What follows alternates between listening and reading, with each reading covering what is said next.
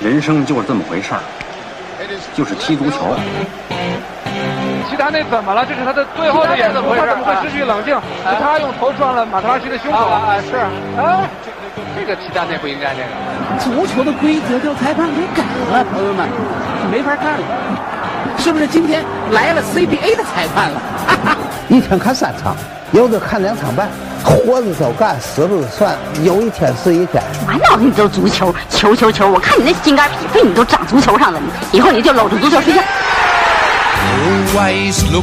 足球周刊，足球周刊，足球周刊，足球周刊，足球周刊，足球周刊。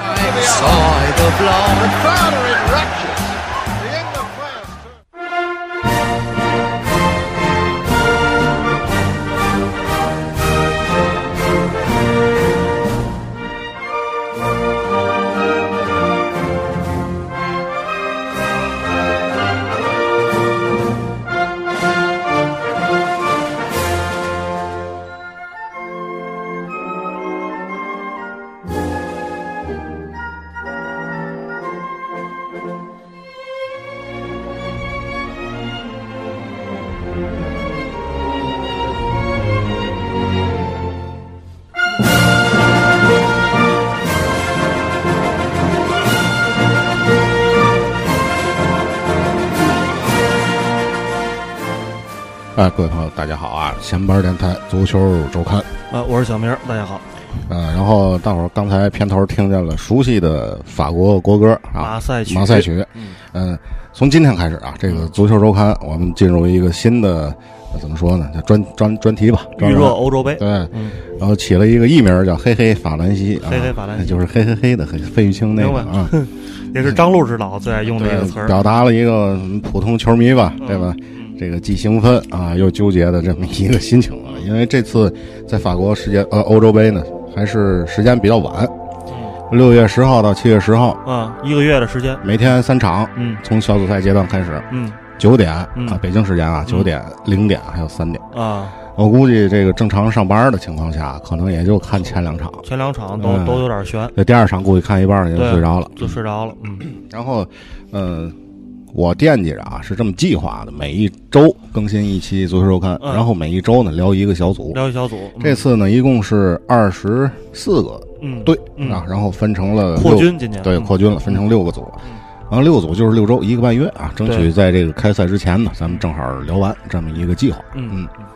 然后今天正式开始聊之前，咱们公布一个福利啊。对，其实是两件事儿啊，今天。这聊之前，咱们用一点时间把这两件事跟大伙儿说一下。第一个就是这个，二零一六年五月一劳动节期间啊，国际劳动节期间的这个北京草莓音乐节，大家听好了，是北京啊，不是天津，北京啊。对。然后，因为我们要跟那个整个的这个摩登的播客集群一块儿亮相这个音乐节啊，然后整个在茶舞台。大家到那儿可以找茶舞台就能找到我们，然后我们是和坏蛋调频一起在一五月一号跟大家玩一天，这这一天我们都在啊，从早晨起来，大家中午去了，一直到晚上最后结束，我们这一天都会在那儿。您可以提提要求啊，看我们怎么玩，是变个装啊，还是裸个体的？嗯嗯，对吧？让王硕老师实践一下。啊，因为呃，现场大家去了不愁没没没得可玩啊，因为我们这次有有那个我们啊，其实是辅助啊，人家现场有主持人，是年轻、哦、漂亮、有活力的，来自、哦、明白了。和中戏的还是北电的两个，一个一男一女啊，带着大家玩，然后我们会在中间的环环节中跟大家一起过游戏，做做游戏捣乱。有大伙天天读。对，那所以去 了之后有很多有很多好玩的事情会发生啊，大家到时候去就行了。然后呢，我们因为这个现在跟摩登咱们是战略合作伙伙伴关系嘛，不能让大家都掏钱去吧，所以我们有赠票啊，这次赠票非常多，规模比较大。对，嗯、我们将会有三次赠票，一共给咱们的听众发十张福利的票，十一张。十一张，对，十一张啊！当然大家注意啊，是五月一号在北京啊。首先您得确定能去，然后您再参加转发活动啊。呃，上海也有啊，上海也有是吧？北京跟上海各十一张，各十一张是吧？哦，那还有上海啊，但但是来北京能看见我们，上海就看不见了。对，上海看不见。对对，所以您确定五月一号您能去北京或者上海，就在那个地方，然后所以您就可以参加我们的抽奖啊。所以不管是江浙沪包邮区还是华北，这个都都可以参加啊。京津冀一体化，对，京津冀一体化 都可以参加。这次地点是在香河叫什么国际第一城还是香河第一城啊？啊我查了查，反正从天津过去挺挺挺痛快的，挺痛快的高速直接捅过去就行。了对对，嗯。然后呢，赠票呢，我们呃在节目里面就是我们这最近期会反复强调一下，但是参加这个抽奖的方式是在微博跟微信上啊。然后大家关注我们发的这个信息，我们会以各种形式来让大家参与这次抽奖啊。然后我们会在下周一，也就是大家听到这期节目的这这一周吧，对吧？这您听到节目的这个周一，然后就会进行第一轮抽奖。我们第一轮抽奖的方式是在微博，然后您转发我们那条抽奖微博，然后写下您最喜欢闲班电台的哪期节目，然后呢简单写下理由，然后我们会从凡是转发的这些人里面抽取四名听众，给这个，然后，呃，哎，那我有有有一问题是，这他怎么他得写上去北京还是去上海？就写上呗，是吧？啊，我要去就写个北京，对，逗号啊，啊特别喜欢相声电台那期节目，嗯就您自己得写清楚。啊对，您写清楚了啊，您想去北京还是去上海？然后我们会从里面抽出一些我们感觉写的好的，然后把这个四张赠票发给大家啊。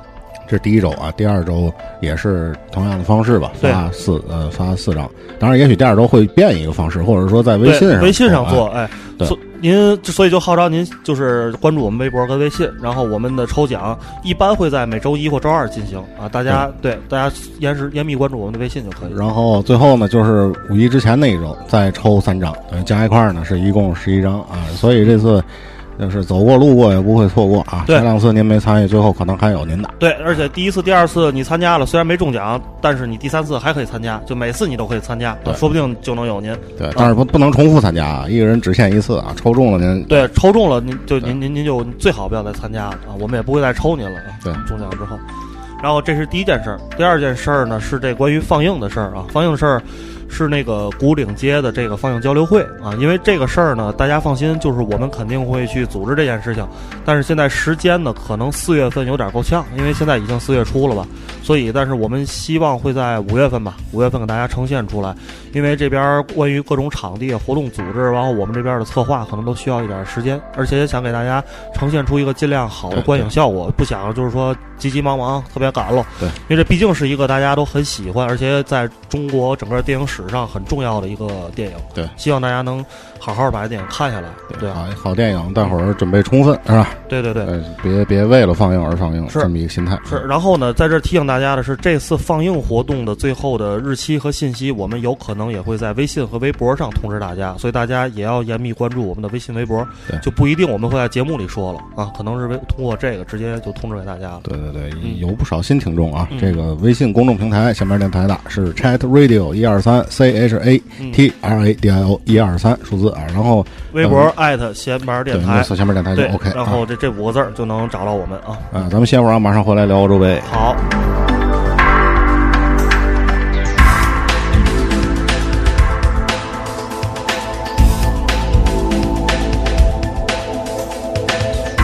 啊，对足球周刊啊，刚才说了最近一些比较有意思的事儿啊，大伙儿严密关注。然后这个足球周刊嘿嘿法兰西，我准备，嗯，是这样，编号就不起别别的标题了啊，是就一般就是足球周刊嘿嘿法兰西 A。哎，您看见这 A 就我们是聊 A 组 A 组啊，最后的一期肯定是嘿嘿欧洲杯这个 A B C D E F 是吧 F 组啊？F 组六组，嗯。咱们先从头开始聊啊，这个今年首先扩军了，我先抛一个话题啊，就是这普拉蒂尼，你还记得咱一二年那期啊，记得录的欧洲杯，老听众肯定都听过，嗯，那会儿还是十六支队，嗯嗯是吧？然后这个普拉蒂尼这回成功了，一下弄了二十四个队扩军了，嗯然后而且是在他的这个祖国法兰西啊。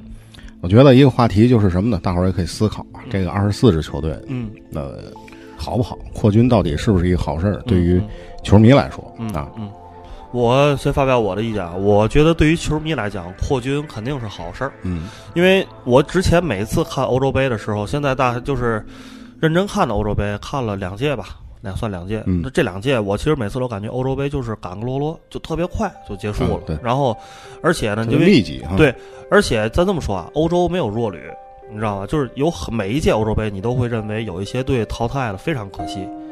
就是你像那那个那一届，就是德国跟英格兰分在一组的那一届，然后英格兰就淘汰了吧，对吧？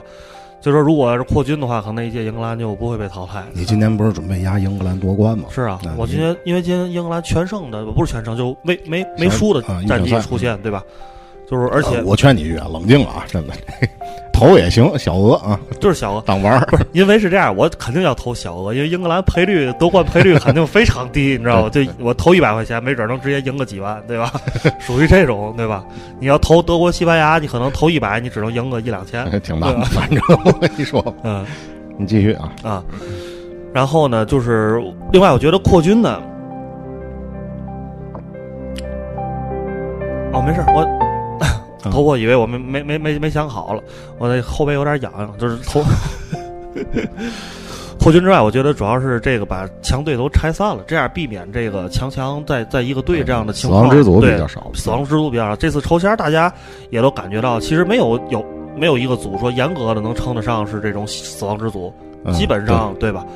呃，可能能称上死亡之组的，也就是那个爱尔兰那组吧，是吧？嗯，我看一下啊，对，比利时、意大利、爱尔兰、瑞典，对，比利时、嗯爱尔兰、一组对，爱尔兰算最弱的一组，对吧？然后西班牙那组也挺死亡的，嗯西班牙、捷克、土耳其、克罗地亚。嗯，不是这个死亡的，西班牙应该是没问题，但是剩下那三个队实力太平均了，对对，嗯，可能比较惨烈，我觉得。是是是，而且应该会比赛比较好看。嗯反正我是觉得啊，扩军啊，咱从多个角度说啊，这个盈利方面肯定是特别好。对，你想啊，嗯这原来十六个队是多少场比赛？这二十四一下多了好多场比赛。对，那，也就是说，法国的很多城市吧，这嗯主办方的很多城市可以呃有更多的场次，是啊甚至以前可能不考虑的城市啊，嗯啊，这回也加进来了。对，哎，当地 GDP 啊，消费。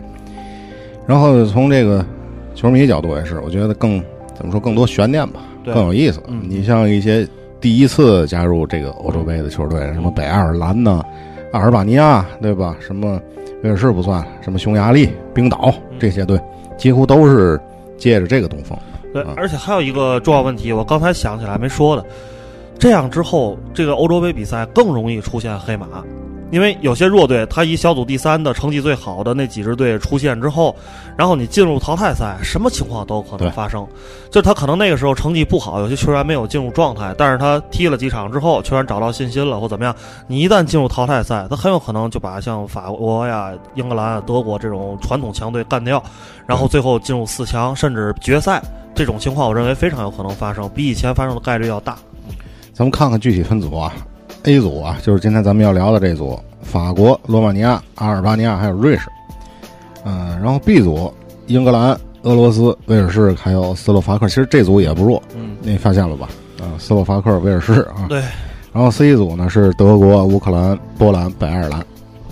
然后 D 组，西班牙、捷克、土耳其、克罗地亚。然后 E 组是比利时、意大利、爱尔兰、嗯瑞典瑞典；F 组是葡萄牙、冰岛、奥地利以及匈牙利。葡萄牙这个狗屎运啊！对，狗屎运，葡萄牙真狗屎运。C 罗帅哥对，甚至这三个队实打实实力其实相对也就比较一般啊。是，但是我要力挺冰岛，我也挺我也挺冰岛曹主播也挺冰岛。他说冰岛有后腰啊，但是他不看足球。奥地利、匈牙利，嗯，咱们先聊 A 组吧。今 A 天咱们好好聊聊这个 A 组。嗯，法东道主国啊，嗯法国这个大伙儿比较熟悉了，对啊，这些球星们，什么博格巴吧、格列兹曼啊、马夏尔、马夏尔对，哎，基鲁、科切尔尼。基鲁科切、尔尼。呃洛里，嗯。这些常看英超、看五大联赛的朋友，对对法国队很熟悉啊。很。熟悉。嗯，法国队历史上呢，也算是欧洲杯上比较成功的一支球队，两次夺得过这个叫德劳内杯。啊德劳内杯，嗯，然后九八年之后呢，夺得世界杯之后，两千年又拿了欧洲杯。当时那场比赛我看了，就是绝杀意大利嘛，特雷泽盖。然后最近金球，对，最近这两届法国队比较一般啊。零八年在死亡之组当中输给意大利跟荷兰没能出现，嗯然后一二年四分之一决赛零比二输给西班牙。我是有一个观点啊，对于法国队来说，嗯去啊一四年世界杯我看了，法国队表现还是不错的，嗯在小组赛，然后十六强是输给谁了？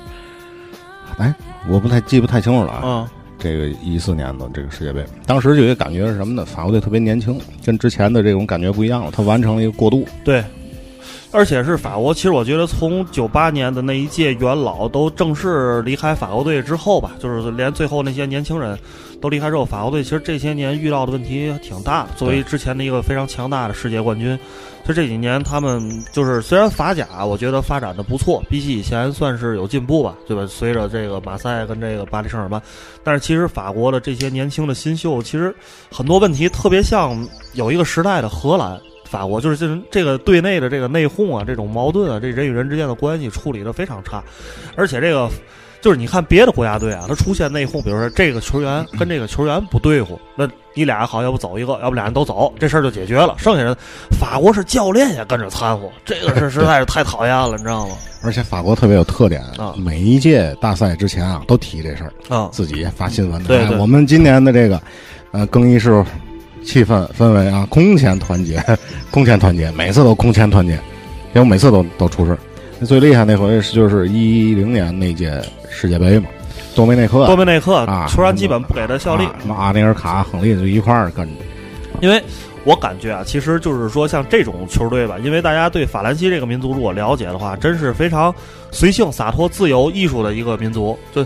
这样的民族，大家都知道，每个人都很注重自己的个性，很自私。这种集体利益，为什么德国牛逼？就是集体利益，它毕竟是从这个联邦自由意志德国这样顺延下来的。法国是个自由的民族，大家就我操，我高兴，基鲁对吧？我操，我就你妈不防守，我就就我我中锋对吧？凭什么让我防守？对，就这种事儿在法国队内肯定经常出现。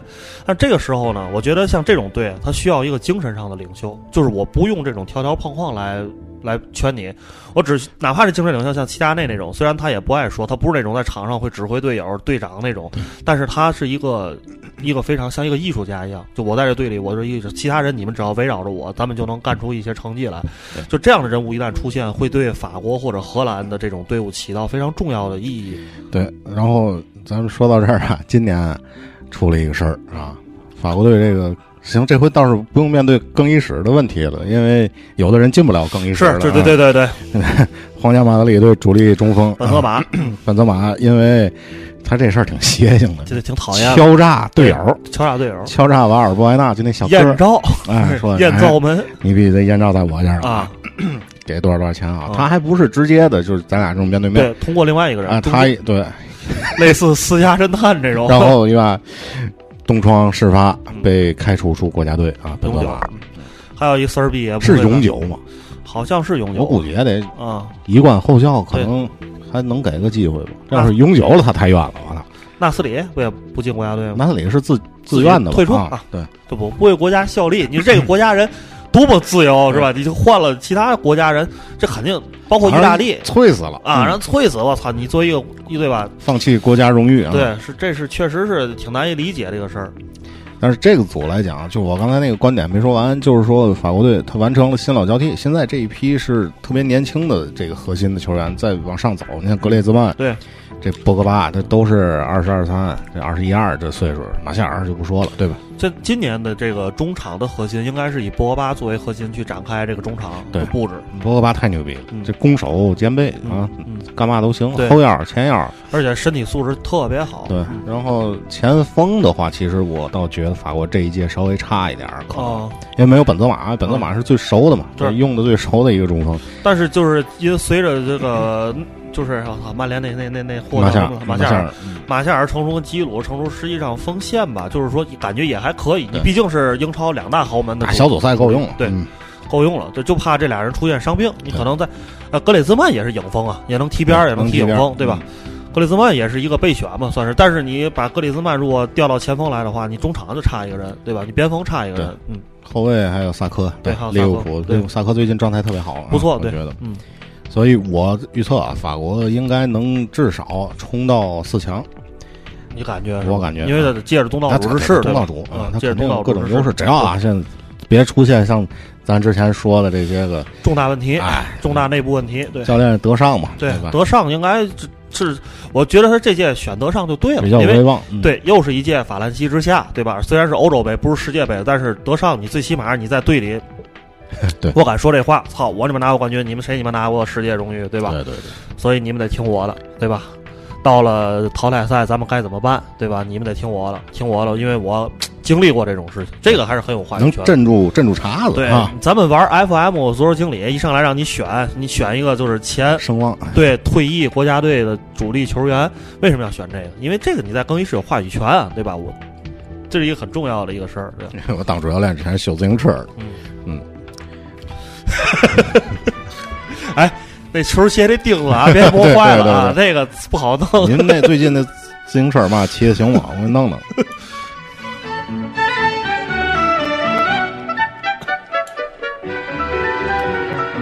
我祖国美丽的春天。这个中文歌曲啊，但是是罗马尼亚的这个嗯，语怎么说翻唱吧？翻唱就是嗯，这八十七八十年代咱中国罗马尼亚中国人民的好朋友老朋友老朋友，啊对对对。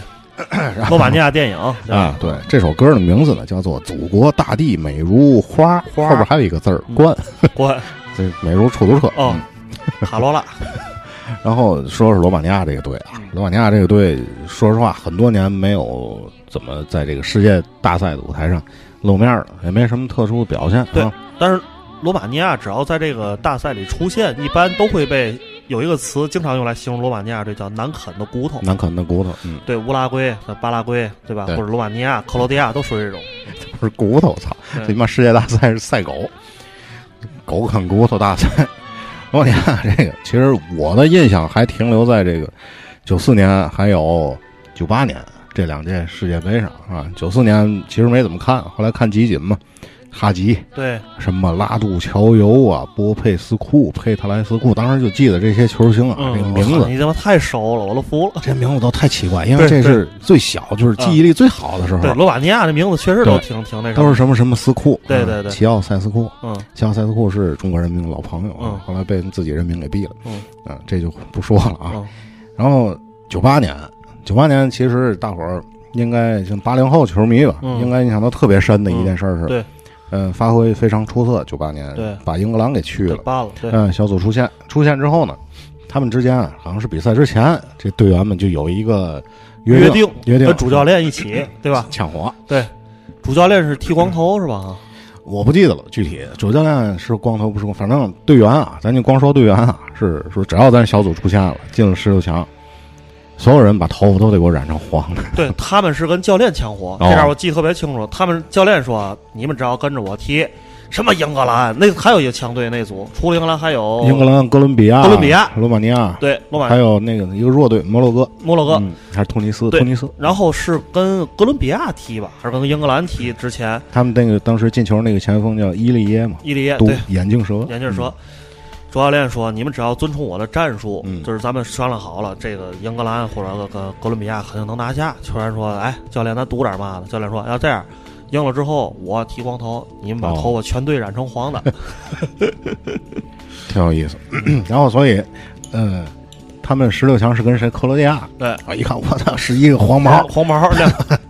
然后当时输给克罗地亚零比一吧，我记得是没进得了八强。嗯但是那一届这个罗马尼亚给这个比赛增加了很多的乐趣，乐趣那很多的回味的地方。对对，然后实况足球三你玩过吗？世界杯那一版玩过好像。开场是实况三我最爱是日本队一对溜，对，然后能调着啊嗯，能调这个罗马尼亚，全黄，不是日本全黄，嗯罗马尼亚全黄。全黄啊。就是你只要用罗马尼亚拿一次世界冠军，啊就踢踢世界杯拿一次冠军，然后你再踢，这它就全变成黄毛了，嗯挺好玩的。嗯，然后咱们说说这一届的这个呃罗马尼亚亚，其实跟中超法国说完了哈，法国说完了，嗯，跟中超有一点渊源啊。怎么说？这个罗马尼亚在预选赛当中表现的相对稳定，但是也比较一般。说实话，拿了一个呃第二吧，应该是取得了直接出线的资格。他们当时踢预选赛的时候，队里有一个十号中场叫做塔纳塞，嗯哎，这个球员呢，去年呃毅然的可能冒着一个被国家队嗯这个冷冷落的一风险来到中超，来到了天津。嗯这个塔纳塞他还在国家队也当过队长，嗯是一个进攻线的一个球员。嗯但是这赛季也早了啊，因为用着不顺手。这种欧洲球员，尤其东欧球员，他一般都是这种战术能力比较强，比较强但是个人能力，个人能力差一些他可能远射什么的比较行，但是身体的柔韧性跟这种技巧稍微差一些。但是在中超还是得黑又硬，对，快啊。然后这个，但是东欧特别出中场指挥官这种球员，嗯，然后再还有一个跟中超有关系的，就是现在这个土豪江苏苏宁这个队的教练啊，佩特莱斯库是原来切尔西的这个名宿，嗯，也是罗马尼亚鼎盛时期的一个二号吧，嗯嗯，正牌的中后卫，嗯。反正，但是今年罗马尼亚，我说实话不是不是很看好，不不太看好，跟我意见差不多。咱最后再预测吧。对，最后再预测这个组的一个形势。形势，嗯。然后我换首歌啊，换首歌。罗马尼亚说完了，下边还是在东欧啊。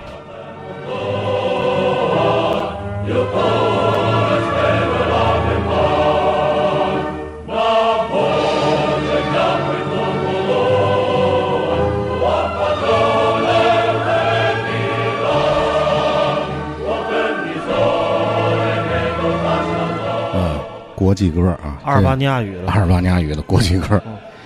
阿尔巴尼亚这个队其实也是中国人民的老朋友啊，但是在国际舞台上，其实也也经常能露面，这不算经常吧，就是能露过几次面，反正。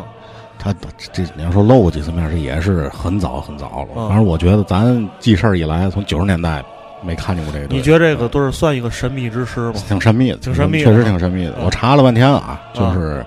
几乎没查着什么在五大联赛效力的球队。他们有一个中后卫，名字没记住，好像叫拉纳吧，还是卡纳，在法甲。哦，啊，几乎没有什么名气。国内联赛发展怎么样？也很一般啊。然后，其实他们这次能进，我觉得纯是狗屎运啊，真是狗屎运啊！加上防守好，然后如果欧洲杯不扩军，绝对是进不去的。但是他们肯定都是职业球员嘛？啊，对，职业球员是肯定，不是职业球员踢欧洲杯那就是奇迹了。对对对，阿尔巴尼亚奇迹，这组其实挺有意思的。你看看，法国是第一个跟中国建交的，跟这个新中国建交的西方国家。罗马尼亚跟阿尔巴尼亚不说了，老的社会主义阵营啊。对对，老社会主义。然后瑞士呢是谁也不掺和。对，这立国这组挺好玩的。对，我觉得要是在政治立场上，对中国球迷要去看球，去这组看看，对，挺好玩的。嗯，简单说说阿尔巴阿尔巴尼亚队这情况啊。他们在预选赛里边，其实分组还不太美妙。葡萄牙、丹麦、塞尔维亚还有亚美尼亚，然后他们第一场非常牛逼，一比零爆冷战胜了葡萄牙。哦，那那场我记得是 C 罗他们玩命，嗯，狂攻，嗯，就是进不去，就是进不去，啊，就邪了门了，就是说。然后后来跟丹麦踢成一比一。哦，然后在跟塞尔维亚这场比赛当中啊，这个，呃，怎么说呢？阿尔巴尼亚跟塞尔维亚一直是有这个。地区啊，种族啊，各种这种冲突啊。哦，这届没有丹麦，丹麦淘汰了啊。对，然后没有丹麦，嗯，一直是有冲突。然后在跟塞尔维亚这场客场比赛当中啊，不知道是谁，估计是阿尔巴尼亚这边的球迷提前策划弄了一个遥控飞机。哦。上面挂着一个政治性的这个旗子，进来了。这个旗子表达的是阿尔巴尼亚地区反对塞尔维亚控制科索沃。哦，然后这旗子飞进来之后，塞尔维亚球员就不干了，去把这个旗子给扯下来。扯下来之后，阿尔巴尼亚球员又不干了，说这我们表达政治诉求，你凭什么？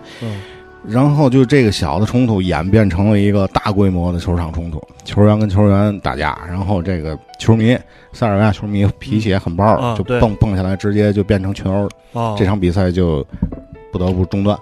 中断了之后呢，最后判的是塞尔维亚零比三，负于了阿尔巴尼亚。所以这场比赛我觉得啊，狗屎运。对阿尔巴尼亚怎么说呢？这不叫因祸得福，这飞来横福吧？这也算是啊。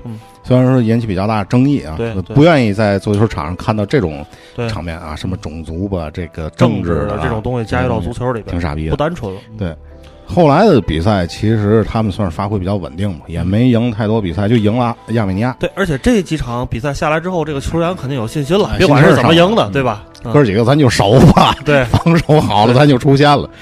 他们防守特别强悍啊，他们十场比赛丢了五个球，几乎是。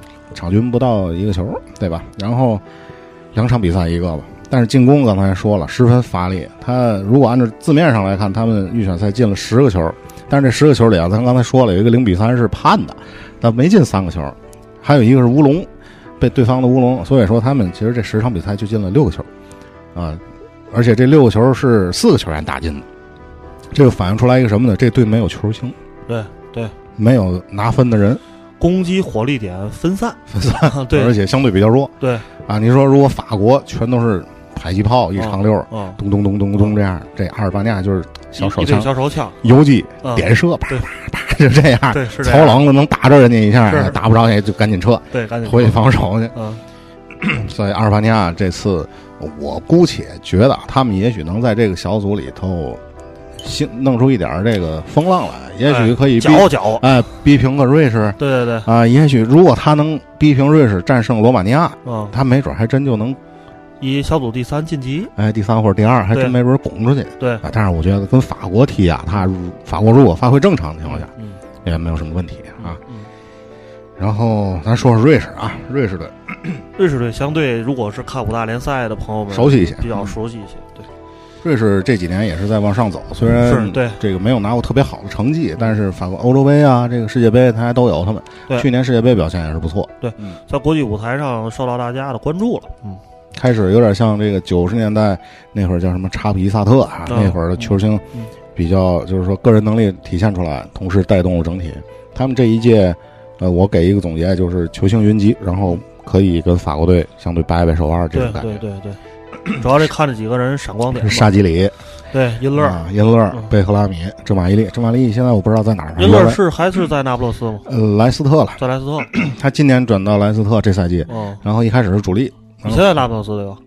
后来现在这拉被拉涅利给摁在这个哦替补席上了，偶尔替补上场也还管用。莱斯特今年我惦记着啊，嗯，呃，如果他们真夺冠了，咱做一期节目，啊，哎，看看能不能有什么好玩的这个互动啊。嗯，这绝对是近几年足球上一次出现这个问题嗯就是出现这种情况，就是布莱克本夺冠那次，什么时候？九十年代大格利什主哦，教练那个希勒那回啊。嗯哎，那回是他们没夺冠吧？我记得夺冠夺冠，就是布莱克本有一次有一年超冠军，对，这咱后来再说啊，咱嗯后来可以专门聊一期，呃，那些出人意料的冠军。冠军对，然后瑞士，嗯、怎么说？瑞士还是有一个问题，就是他们攻击线啊，咱们说的，没有特别牛逼的这个球星。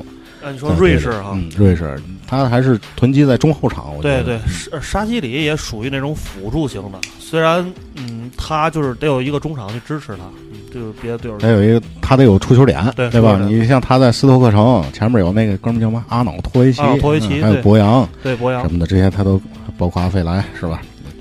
所以瑞士，我是觉得他应该在这一届应该同样是比较稳定，但是我觉得还是会延续前几届大赛的这种，怎么说稳定，但是不会太出色啊，因为我还是觉得纸面实力上跟这些强队啊，传统强队他可以算是中上游啊，二三二档而且他的中，其实我倒觉得后场包括门将、后防线可能会稍微差一些，因为这个你站防守站稳站不稳脚跟的话，这很容易出问题。对对，嗯，所以咱们看一下赛程，咱再预测这个组的出现情况啊。好，首先呢，六月十三号啊，六月十一号凌晨的三点，啊，这个是揭幕战，在圣丹尼斯啊，是由法国队第一场对阵罗马尼亚罗马尼亚啊，预测一下呃比分，比分啊，法国二比零吧，二比零。二比零啊，我预测个一比零或者二比一啊，因为我觉得大赛嘛，第一场肯定是不好打，球员心理啊状态，而且罗马尼亚肯定是有备而来，这不用问，绝对是练这个囤积火对这个防守啊死守，我跟你，嗯，罗马尼亚要是死守，其实还挺不好啃的，挺不好我是觉得，嗯。如果要是真第一场遇上阿尔巴尼亚、法国，我觉得比较轻松。是啊，是所以从这么这么来看来看呢，第二场比赛是阿尔巴尼亚对瑞士。啊瑞士的这个赛程，我觉得是比较有利的。啊，这场你预测一下？这场比赛我预测一个一比零吧，瑞士胜。瑞士赢啊，差不多。我我猜二比零或者三比零这种。因为阿尔巴尼亚，嗯，踢好了，我觉得他可能能弄个零比零，但是，嗯，第一场也很难，弄不好就是一惨败啊。然后第三场是罗马尼亚对瑞士，嗯这场几几乎是决定瑞士能不能出现，我觉得。对对，然后这场我不太好预测，我觉得有可能会平，有可能会平。嗯，因为我觉得刚才甚至罗马尼亚是赢，对。可能会。取决于第一场瑞士能不能顺利的，是，对我只是顺利是这个兵不血刃啊，对二比零啊。然后谁也没受伤，也没人拿牌对，这瑞士这第一场要是出漏了，嘣儿罚一个下去，对对沙基里冲动是吧？嗯拍扔皮球什么的，骂裁判，红牌罚去了。沙基里是带着股劲儿的一个倒霉得小孩儿，对咔那小腿肚子倍儿憨，对对对噔噔的。瑞士赛程比较好，实打实，他前两场全拿，他就出现了。对，然后第四场球，法国对阿尔巴尼亚。法对阿尔巴尼亚，我认为应该会出个大比分，嗯，出大比分，具体几比几就不预测了，应该是个大球，嗯，啊，基本同意，嗯。然后第第三轮就是罗马尼亚对阿尔巴尼亚，这场我估计啊，就是闷平啊，俩队就闷平，或者是携手出局一块儿回家，对，或者是阿呃罗马尼亚一球小胜，啊，对我估计就是个友谊球，对，嗯，形式上，对。呃，瑞士跟法国争小组第一。瑞士法国，我猜会是一个大比分，但是呢，应该会是一个类似于三比二、四比三。或者三比三这种，好像那年上一届世界杯这俩队是分一组，对，没错，法国赢了个五比五比零，对我就是根据这个就是预测出来应该，但是我认为瑞士这回这届不会特别惨输五比零这种，嗯，比如有可能是四比二，对吧？或者是什么三比一，就是对，要是如果法国真能状态好的话，法国这组其实挺挺挺舒服的，对对对，比英格兰什么的舒服多了，舒服多了，对。行，咱们基本上这一期的就是要聊的内容差不多，差不多。嗯，然后 这一下节目时间啊，是是是。然后，但是其实啊，我每一届的这个世界杯，我都特别不爱看东道主的比赛。我不知道为什么，就是一个什么样的心理啊？嗯。你是希望他们输吗？还是怎么回事？对，我不，我始终就觉得东道主的比赛就是各种天时地利人和都对，你知道吗？就各种振奋人心的那那种，而且特别主流，对，特别主流，而且而且东道主吧，他又有天时地利人和之力，就是感觉每个队队员都跟打了鸡血一样，特别玩命，你知道吗？所以这个这个比赛呢，它就是足球的这种悬念性感觉差哦，它不像其他那些队，你知道吗？但是你要是其他队面对东道主，他也。对啊，心情跟你差不多，对对，我得玩命，跟他肯定得玩命，对。然后咱们最后啊，这个预告一下啊，顺利的话，这周更新完 A 组，咱们下一期呢聊 B 组，B 组。有的聊，啊，英格兰、俄罗斯、威尔士、斯洛伐克，啊，几乎每一个队都有这个大牌的球星，没错啊。俄罗斯相对差一点吧，嗯，B 组主要看英格兰跟威尔士，对，那英伦三岛德比，英国德比。是肯定玩命，肯定玩命，不用说啊。然后咱们在最后吧，最后再抛一个问题啊，互动的问题。这个也是嗯，我最近研究出来的一个涨粉的方式啊。互动问题就是，大伙儿在微博跟微信给我们留言啊，哪个都可以。一个问题啊，就是没有本泽马，法国队在本土能依靠什么去争夺欧洲杯冠军啊？大伙儿可以随便说啊。然后。我会在下一期的这个节目里念一下大伙儿的留言。好啊，咱们做一个简单的互动。好啊，最后咱再说一下音乐节赠票的事儿。刚才节目之前说了一遍。嗯嗯，然后就是我们三轮赠票啊，然后具体大家关注我们的微博。对，我们做三轮给您赠票去。对，三轮赠票。艾特闲班电台微信就是 Chat Radio，然后全拼，然后一二三，中间没有空格，没有下划线啊。然后在在这个刚才你说的是微博是吧？微呃微博、微信都说了啊。第第一轮咱们在哪儿抽？第一轮咱们在微博抽。第一轮在微博抽，就是这个听到节目这周一，大家可以上微博关注我们啊，然后参加赠票活动，转发写下你喜欢的闲班电台的哪一期节目，然后一两句写出为什么喜欢。对对对，您写的越好，中奖的这几率越大。对对对啊。当然啊，我们这个评价标准不是说你写的越多，我们就就就 对对对对，你写的很幽默，对能感动我，随性，或者是能把我们逗乐了，损我们两句也行，对吧？只要是附张腿照也可以，对对对，附张腿照也行。现在微博也能发照片了嘛？啊，对啊，你这对吧？都行啊，怎么都行，对吧？大伙随时关注。哎，你小姐姐，女性，我听新班电台时的照片，四十五度来一斜拍，我看您长得确实太漂亮了，我也给您，对吧？好，好，那咱这期就这样啊。嗯。最后来一首法国队的队歌，叫做《加油法兰西》。好，这期节目到这儿，拜拜，各位。